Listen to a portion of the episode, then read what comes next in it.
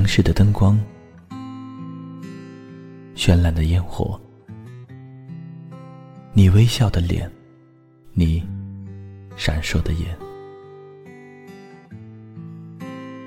你清脆的声音，你徘徊的脚步。时光总在悄然流逝，故乡总在离别后开始遐想，生活总在平凡中流淌，梦想总在暗淡后发光，爱情在你伸出双手的那一刻。拥抱希望，给时间一场旅行，让我们在时光的静止中沉睡在声音的世界。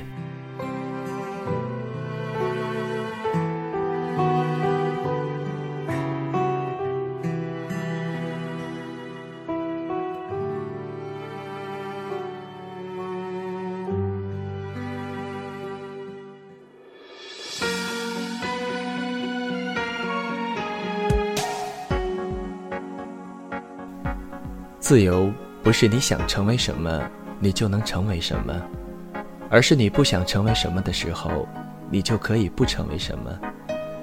人们常说自由是美好的，如果有一天美好出现的时候，你是否愿意把时间浪费在美好的自由上？跟我读，Do come loving，宛如生活。这是 TCL 手机全新的品牌发声，我是青藤顺。我在荔枝 FM 讲述美丽出现的故事，美好宛如出现。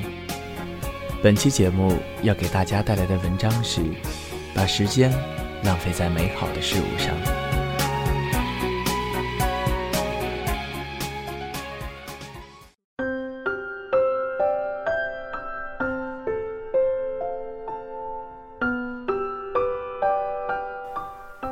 如果你知道了。自己要去哪里，全世界都会为你让路。这世界上有两种人，一种人从小就知道这一辈子要成为什么样，知道自己要去哪里，这种人特别幸福。比如我有一位好朋友，他十岁就在作文大赛里获奖，二十岁就出诗集，他读过很多书。他说：“这辈子能写出一部了不起的小说，就是他的梦想。”另一种人就是我这样，懵懵懂懂的往前走，哪儿有光就往哪儿去。这种人会辛苦一点，无奈一点，当然，也可能会丰富一点点。有句话是这样说的：“如果你知道了自己要去哪里，全世界都会为你让路。”对于我来讲，真正有这种感觉，真正开始知道要去哪里，大约是在三十岁的时候了。一边走一边摔跤，一边总结一边调整，做很多事，慢慢成长，慢慢找到一点方向，慢慢开始坚定。很小的时候，我个子矮，坐在第一排，特别听老师的话，老被班里的同学欺负。那个时候，爱读书的学生不招小朋友待见的。长大了一点，才明白，要想扎进人堆里，就得同流合污。于是，做出了一个坏孩子的样子，和大家疯玩，跟老师吵架，深夜和小伙伴一起偷邻居家地里的甘蔗，一边偷东西，还一边骂人，不要告诉任何人。自己其实被吓得尿了裤子。拧巴的人生应该就是从那个时候开始的。再大一点，初二那年，我突然就比班里所有的女生高了，比我同桌的男生还要高，又瘦，站在哪儿都一眼能够认出来。那个时候，我见着比自己矮的男生，总是很不好意思，跟人说话都是一副抱歉的样子，身体垮下来，头埋着。总怕跟别人不一样，总想在一个群体里得到认同，淹没在人群里才会有安全感。从来没有坚定过这一辈子要成为怎样的人，不知道自己要去哪里。三十岁之前的人生，我有很多朋友，会处事，待人热情、宽容、善良、周到、周全，这些差不多是别人对我的评价，好像也是我乐于接受的评价。但我究竟要去哪里，不知道。读书。打工、做导游、当演员、考研、上讲台、进电视台、做记者、做编导、做主持人、做制片人。三十岁之前，这些词语构成了我的生活轨迹。做导游的时候，我还是个学生；进电视台的时候，我是老师；在讲台上，我仍然是个主持人。我力所能及的做过很多事。我足够聪明和努力，命运总是给我安排过多的选择，我总是按照大家给我的评价和定义去选择，去活着，周到，周全。我不知道自己要去哪里，所有的选择都基于别人或者我想象中的别人希望我成为的样子，我把那个自我深深的掩埋。每个人都是一座孤岛。你必须学会融入，才不至于看起来那么寂寞。你必须学会这个世界上那些看得见和看不见的规则，在做自己和取悦他人之间寻找平衡。很长时间，我对这努力经营出来的样子感到满意，但内心清楚，这不是生活的真相。我只有躲在自己本性里，才是最舒服的。常常累得不行了。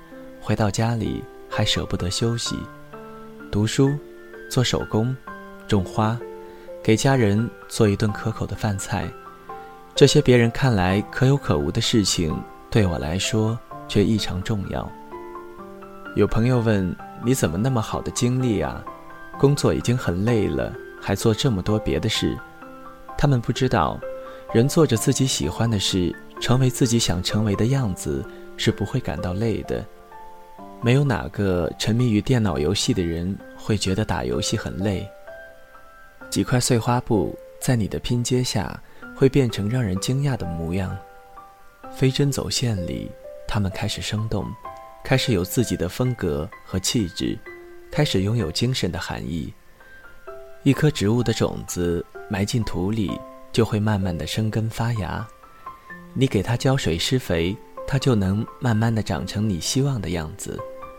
这些琐碎的过程，在我看来美好的很。在简单的手工劳动里，可以和自己对话，和自己相处。零九年，在很长的一段时间里，手工占据了我大部分的生活。那时候，我喜欢上了拼布，找来各种碎布头，把它们缝成我想要的样子。常常缝着缝着，一抬头，天就暗了下来。从那时起，我的生活就和手工有了亲密的关系。到现在，就像渴了要喝水，饿了要吃饭。有人说“忙”字拆开来看就是亡心，人一忙心就没了。也有人说“忙”就是盲目，忙起来眼睛都看不见了。所以手工多好啊！它让你慢下来，让你有时间养心。我们生活在一个多么匆忙的世界，如果不是被这手中的小物件吸引，还真难找到一段你独自面对自己的时间。沉下心来，让身体投入到一项简单的劳动中，精神就会得到放松。一切发生的那么自然。两年前的某一天，我突然想要一双鞋子。一双小时候一直想要，但却得不到的钉子皮鞋，逛遍了商场也找不到那种原始的不花哨的钉子皮鞋。在我的想象中，它散发着童年的味道，原始的气息。得不到，我就把它画在纸上。后来经过乡下一家皮鞋作坊，我走进去问那个正在埋头做鞋的师傅：“你能帮我做出来吗？”他看了看我递过去的图画，说：“这多简单啊！”无数次的沟通后，我想象中的鞋子终于摆在了我的面前，而这双鞋子从一个想法到图纸，到最后成品的过程，也被我用文字和图片呈现在了网上。我惊讶地发现，在这个世界的角落里，居然也有人和我一样，想要一双这样的皮鞋。你要知道，在我真实的周遭的生活里。大家对我做出这样一双鞋子，完全是不以为然的态度。大多数人并不需要这样一双没有装饰、也不流行、不时尚的鞋子。网络那么大，世界那么小，我凭借着这双钉子皮鞋寻找到了同类。你是谁，就会遇见谁。以前我想让自己淹没在人群里，获得认同。而如今做手工让我明白，寻找安全感的方法可以有很多，但最可靠的是内心的坚定和从容。曾经做过一档话题节目的主持人，所谓话题节目，就是请来一帮嘉宾和当事人，针对一个个话题争论起来。这种节目很火，成本相对来讲不算高，收视却往往超出预期。嘉宾们在现场进行一场话语的狂欢，尽情表达。主持人要做的是平衡发言，吵得太厉害的时候也适当的阻止。当然，耳机里会传来导演的小声提醒：不要说话，让他们再争论一会儿。导演是最清醒的。每周的收视率数据显示，收视高点就在吵得最厉害的那一端。一定是这样的，所有人都在说话，持不同的意见的嘉宾来到节目中，只为找到合适的机会表达自己的观点。有时候几个话筒里都是声音，音量越来越高，每个人都试图让其他人听见自己。电视机前面的观众也可以参与讨论，他们可以通过 call in、通过短信或者微博变成谈话的一部分。也就是说，所有人都在说话，这多么像整个时代的缩影！我们这个喧嚣的世界啊，有时候看着他们吵啊吵，我会突然在心里问：谁在听啊？是的，忍不住想问：如果所有人都在说话，那么听众在哪里？在这个散乱的世界，每个人都在表达自己。却独独少了那位坐在对面认真聆听、静静端详着你的听众。我们所有人陷入了言语世界带来的悲凉。狂欢原来是一群人的孤单。曾经在一所特殊教育学校和一群盲人孩子交流，几十个学生坐在台下，教室里安静的出奇。那些孩子们身体微微前倾。表情庄严而安然，他们调动听觉和心来感知我。讲话的我紧张到无所适从，太长时间没有被一群人这么安静又专注的倾听，竟然悄悄地哭了。那是一种好到不安的感觉。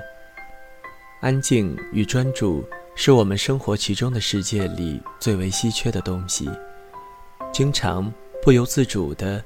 我们就成为了众生喧哗的一部分，所以常常提醒自己，可不可以安静下来，先从做一名认真聆听的听众开始。执着于一件事情，往深处行，才能从中获得生命的广度和深度。这是我过去几十年的人生一直没有意识到的。我总是面临太多的选择，在选择面前，一度认为自己是幸运的。为此得意。可是过多的选择和机会就会更好吗？我们常常会发现，身边那些有力量的人，他们往往并不拥有世俗意义上的优秀，他们有很多毛病，他们没有过多的选择，只是生活选择了他们成为什么样的人，而他们稳稳地接住了这被动的选择，从而开始主动的努力。和慢慢的收获。相反，那些拥有过多资源和机会的人，一辈子左顾右盼，在鲜花和掌声里渐渐地迷失了自己。我说的是有力量，不是世俗意义的成功，是每天临睡前可以平静安宁地对自己说一声：“今天，我对自己是满意的。”在藏传佛教里，活佛的遴选有很多步骤，其中一个是拿一堆物品在有可能是转世灵童的面前，让灵童自选。灵童会在一堆物品中选择那个多半是最不起眼的物品，那是他前世的旧物，以此确定，他就是他。我们不是活佛，我们都是一个又一个的普通人。但是人生的选择与放弃，谁都需要面对。面临的选择过多，或者你选择了过多的东西，其实是不会有满足感和幸福的。这个时候，你只看得见欲望，而欲望怎么可能填满呢？越长大，才越明白，投入到一件事情里去，哪怕偏执，哪怕不被理解，哪怕孤独。幸福是会从那一件事的深处开出花朵的。到现在，每当我面临选择的时候，我都会问自己：这个选择是不是我可以承担的？是不是和我本来的性格相符的？会不会影响我目前正在做的事情？能不能让我的生命更完整？如果这四个问题的答案都是肯定的。那我会毫不犹豫地去做，反之，我会果断地舍弃。而且慢慢的这样做了，就会惊讶地发现，你越来越不需要做出选择了，人生正在向你呈现出不需要选择的道路，那条路就在那里，你只需要往前走就好。我想，这就叫坚定。人的每一种身份都是自我绑架。唯有失去是通往自由之路。岛屿书里有一句话：“没有什么比自我选择的孤独更能解放人了。”回想这几年，我的生活正是在不断的后退，退到了日子的深处。脑子里闪过过去几年的点点滴滴，觉得好，好的事事皆可原谅，但不知道原谅什么。两年前，我把家里几大箱礼服和正装，还有一大堆化妆用具打包送人，离开了电视台。半年前，我向我工作了十年的大学递交了辞职书，从此成为名副其实的个体户。两年多的时间，我逐渐从主持人、教师，变成现在这样，每天面对电脑，面对画纸，面对成堆的布料。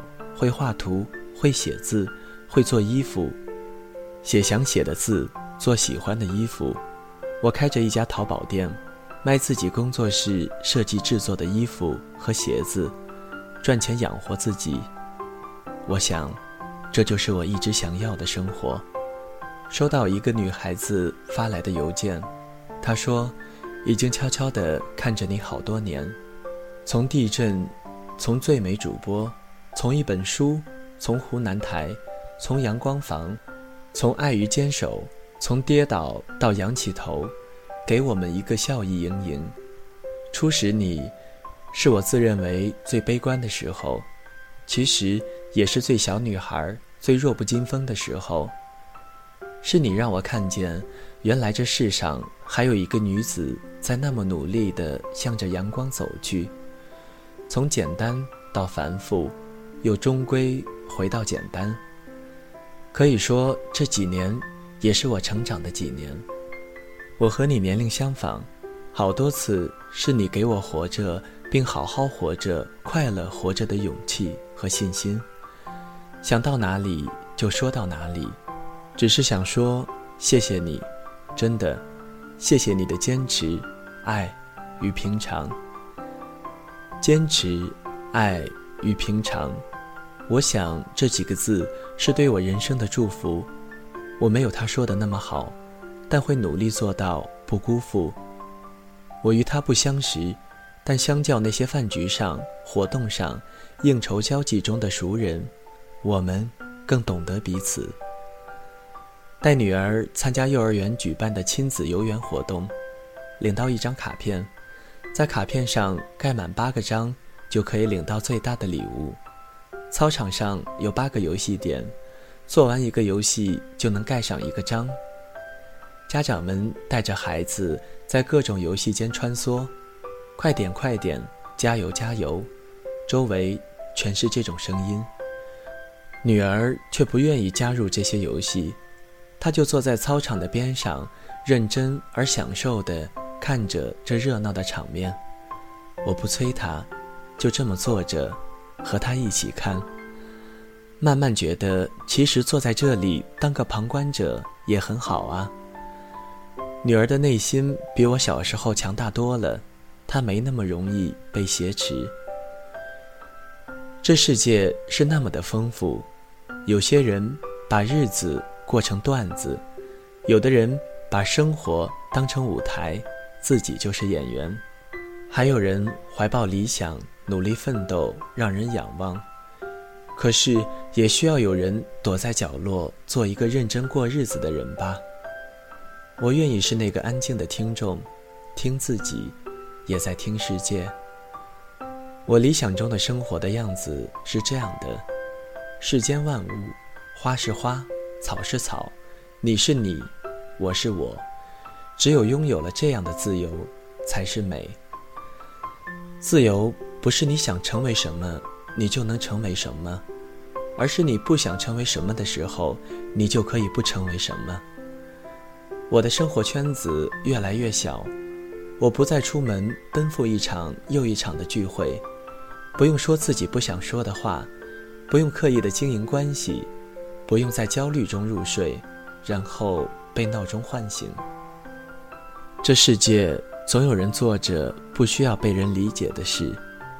在夏天消逝之前，我摘下了院子里最后一只红番茄，是红番茄，红在地里的红番茄。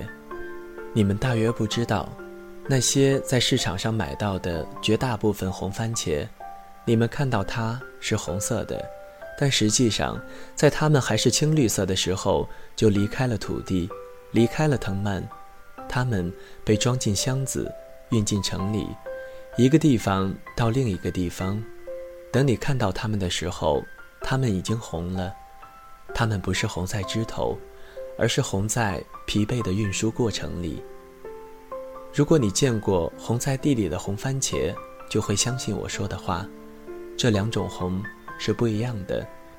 地里的红番茄摘下来放进嘴里，味道也是不一样的。它们更甜，或者更酸。我知道，我写下这些不会有多少人愿意认真去读。在很多人眼里，番茄到底是红在地里，还是红在运输过程里，一点也不重要。可是我不这样想。生命是一种博大的东西，除了番茄，还有南瓜、生姜、辣椒、小葱和玉米。我家不到七十平方米的一楼小院。挤满了各种蔬菜，不仅如此，两周前买来的红薯，有一只放在厨房角落里忘记吃，发现的时候长出了嫩芽，干脆把它放在盘子里，每天浇水。又是两周过去，这就长成了我心里想要的样子，水培盆景。把它们放在落地窗前，枝叶就倚靠在玻璃上。它们总是朝着屋外光的方向伸展。过两天，让它们转身，背阴的一面对着光；再过两天，这背阴的一面又伸展开来。小说《海上钢琴师》里，那个世人无法理解的钢琴师一九零零，从出生那一天起一直待在海上，从来没有离开过大船。有一天。一九零零终于鼓起了勇气，准备下船了。他走到第三级台阶的时候，回望了大海，又转身回到了船上。你在海上待了三十二年，从出生到现在，从不离开。为什么？现在又为什么想离开？为什么又要回来？我只是想从陆地上看看大海。他说，他最终和大船一起消失在海里。也许海洋上的八十八个琴键，在他的世界里比任何事情都要重要。也可能，在没有学会与这个世界和平相处之前，这是最好的选择。他的一生就是这样，他凭借钢琴注视世界，并获取了他的灵魂。这世界总是有人在做着不需要被人理解的事，这是我的选择。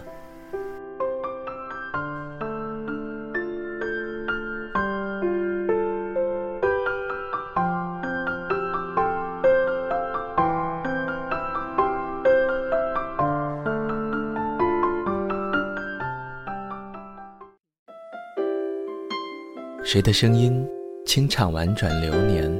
谁的双手挽起千年不变的誓言？